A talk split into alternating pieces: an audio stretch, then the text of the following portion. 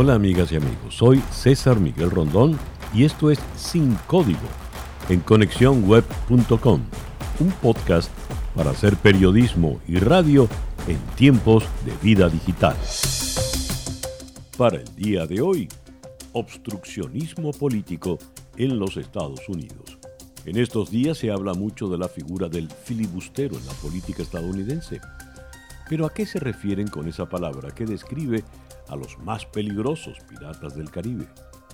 Un filibustero político es quien trata de bloquear la actividad parlamentaria a través de tretas que le permiten el propio reglamento de la Cámara. Una de ellas es hablar sin detenerse en una sesión para evitar la aprobación de ciertas leyes. El senador romano Catón el joven fue el primero en utilizar esa práctica. Hablar días y días y así evitar que se aprobaran en su momento las leyes de Julio César. En definitiva, se trata de obstruir la acción de legislar, buscando que sea al final de horas y días la supermayoría la que decida, y no la mayoría simple. Recientemente, en nuestro programa de radio Día a Día, la periodista Natalie Jennings, editora de política en The Washington Post, nos habló del significado de filibuster. The filibuster is one of the things that distinguishes the Senate from the House. Instead of just having a majority of senators uh, vote in favor of something. In most cases, you have to have 60 of the 100 senators approve um, legislation for it to pass. And you can imagine how much easier it is to pass things if you only have to get 51 votes. Um, it's a tradition of the Senate. Um, Democrats think it hinders them from being able to get things done because Republicans can stop them uh, with just a handful of senators. And so there's been a lot of debate about whether it's time to ditch that tradition. El filibuster es uno de los recursos privativos exclusivos del Senado y consiste en acordar una, una mayoría menor a la, a la, a la requerida pues se puede lograr mayoría en algunas votaciones por muy, muy pocos votos según se, se ponga de acuerdo. Esto pues eh, puede aliviar algunas discusiones, tomar algunas decisiones, sin embargo, hay sectores que mm, hacen votos porque esta figura del filibuster sea eliminada. Uno de los filibusteros estadounidenses recientes es el senador republicano Rand Paul, que hace varios años estuvo casi 13 horas de pie y logró su objetivo, bloquear la nominación del director de la CIA que quería aprobar la mayoría demócrata. Adam Gentleson, ex asistente del Senado demócrata y autor de Kill Switch, un nuevo libro sobre el obstruccionismo, afirmó en The Washington Post que el obstruccionismo es una herramienta para preservar el status quo y dificulta el cambio pero también los demócratas lo han usado. Más recientemente está el caso del senador de Vermont, Bernie Sanders, quien en 2010 buscaba protestar contra una propuesta del expresidente George W. Bush de extender una rebaja de impuestos. El largo discurso de ocho horas de Sanders fue, para muchos, el disparador de su campaña política frente a Clinton. Ahora, con los demócratas controlando la mayoría simple del Senado, el debate sobre si el partido debería eliminar el obstruccionismo se ha puesto de nuevo sobre la mesa. ¿Qué significaría eliminarlo?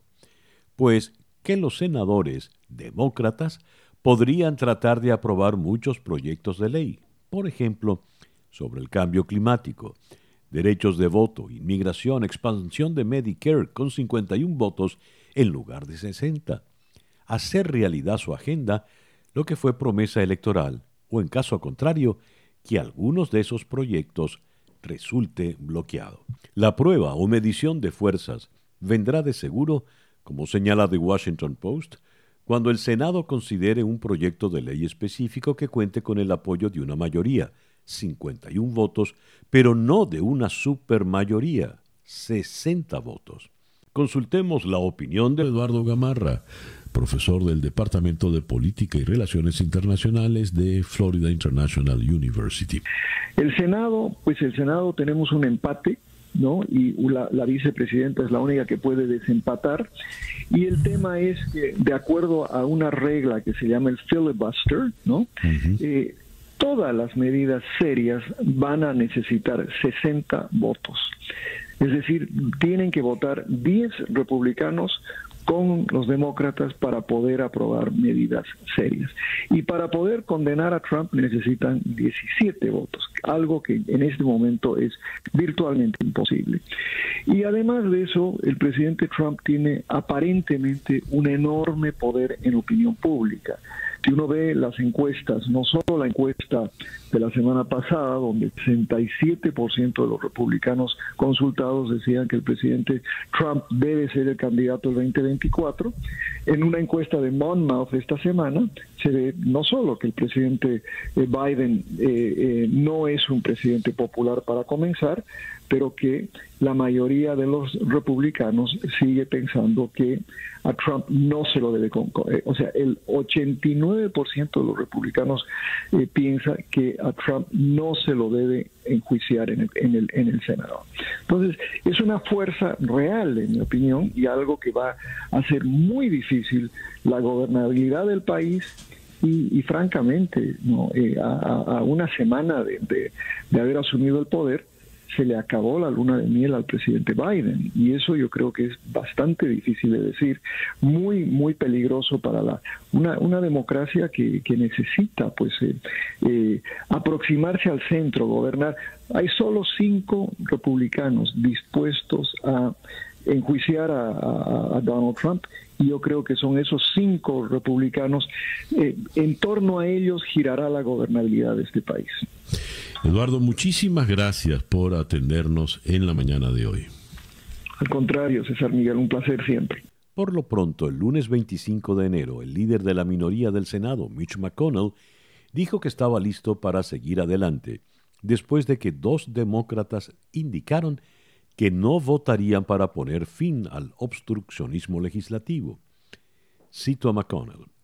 El obstruccionismo legislativo fue una parte clave de la base del último acuerdo de reparto de poder 50-50 en el Senado en el 2001. Con estas garantías espero seguir adelante con un acuerdo de poder compartido inspirado en ese precedente. Alexander Hamilton, uno de los padres fundadores de los Estados Unidos, se refirió al riesgo de la supermayoría como estrategia política. Dijo, lo que a primera vista puede parecer un remedio es en realidad un veneno, agregando que tratar de alcanzar esa supermayoría produciría, le cito, tediosos retrasos, negociación e intriga continuas, compromisos despreciables del bien público. Fin de la cita para Alexander Hamilton. ¿Es esta práctica constitucional? ¿A quién se perjudica? Abordemos el tema con el doctor Emilio Viano, profesor en la American University of Washington. Doctor Viano, muchas gracias por atendernos en esta mañana. Es siempre un placer. Muy buenos días. Doctor Viano, la situación en el Senado de Estados Unidos en este momento es delicada. Hay 50 senadores por partido. 50 demócratas, 50 republicanos y el voto decisorio de la señora Kamala Harris. Ahora bien, eh, están tratando de implementar el mecanismo filibuster o filibusterismo para que las decisiones no se tomen por mayoría simple, sino por una supermayoría. ¿Esto es constitucional? ¿Cómo se puede establecer esto? ¿A quién se perjudica? Pero eh, claramente se trata de obstruccionismo, que es prácticamente un procedimiento político en el que uno o más miembros de un parlamento, del Congreso, debaten sobre una propuesta de ley para retrasar o evitar por completo que se tome una decisión sobre esta propuesta. Así se habla con, se, lo, se lo conoce como hablar de un proyecto de ley a muerte y tiene una larga historia. Actualmente sabemos que se utilizó en Roma cuando era república, son 2060 años atrás, eh, por un senador, eh, senador romano Catón el Joven, que lo utilizó mucho al mínimo bueno dos veces, las más famosas, para frustrar los objetivos políticos de Julio César.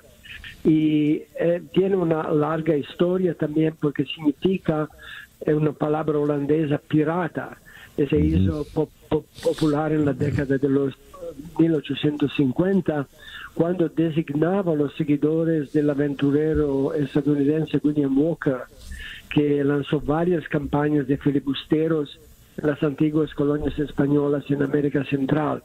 Así que la definición en aquel tiempo, en 1850, era de un estadounidense comprometido en fomentar insurrecciones en América Latina, pero también se utilizó mucho en las Filipinas por uno de los máximos eh, escritores de la colonia en las Filipinas, eh, José Rizal, que escribió un, volumen muy, muy bien conocido, el filibusterismo, um, que también fue una inspiración para la revolución filipinas contra los españoles. Y en los primeros años del Congreso, um, sea, se utilizaba aquí, sea en el Senado en la Cámara de Diputados o representantes. Naturalmente, como la Cámara de Representantes creció el número, eh, se, se, cambió la regla, se limitó el debate. Pero en el Senado, que es más pequeño, el debate limitado continuó y, eh, y, al final hubo mucha atención sobre esto porque fue utilizado más recién, particularmente en los años 50, 60, eh, por los senadores del sur en contra de las leyes de derechos civiles en favor de las minorías afroamericanas. en el 75, 1975, se redujo el número de votos necesarios de dos tercios a tres quintos, vale decir, de 66 a 60. Pero ahí también hubo cambios, como sabemos recién. Por ejemplo, Em, em, en el 2013, en noviembre de 2013, el Senado utilizó lo que se llama la opción nuclear. ¿Qué significa esto? Significa que, contrariamente a lo que se dice con esta mayoría, supermayoría, la, la, la mayoría simple puede limitar la práctica al invalidar las decisiones, de, por ejemplo, del presidente.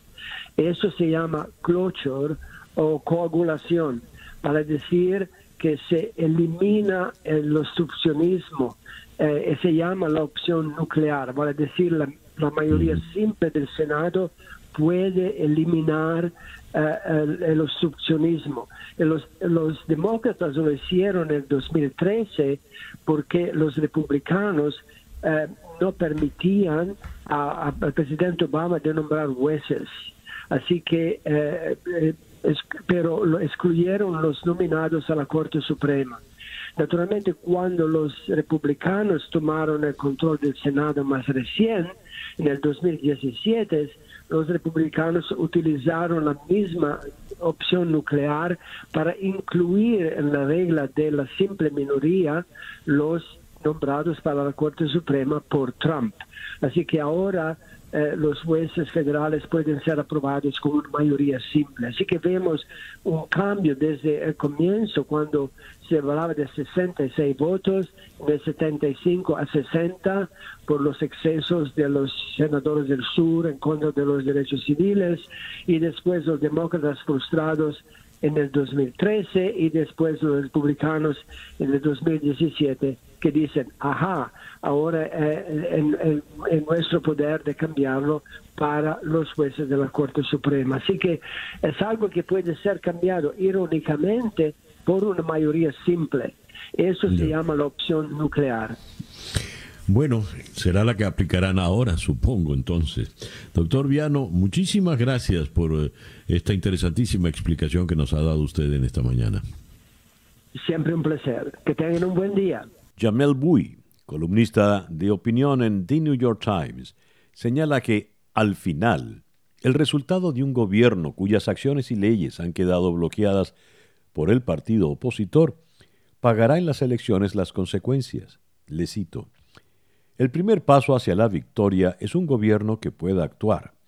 Entonces, claro, Los demócratas moderados pueden mantener el obstruccionismo si lo desean, pero deberían prepararse para cuando el público votante decida que preferiría tener al partido que no promete nada y no hace nada, antes que el partido que promete bastante pero que no trabajará para hacerlo realidad. Fin de la cita. Por ahora, habrá que ver cuántos bucaneros o filibusteros al mejor estilo de Jack Sparrow serán los nuevos piratas de estas movidas aguas de la política estadounidense, cuya orilla está en las todavía lejanas arenas del 2024. Y bien, así hemos llegado al final de nuestro episodio por el día de hoy. Esto es Sin Código en conexiónweb.com, un podcast para hacer periodismo y radio en tiempos de vida digital.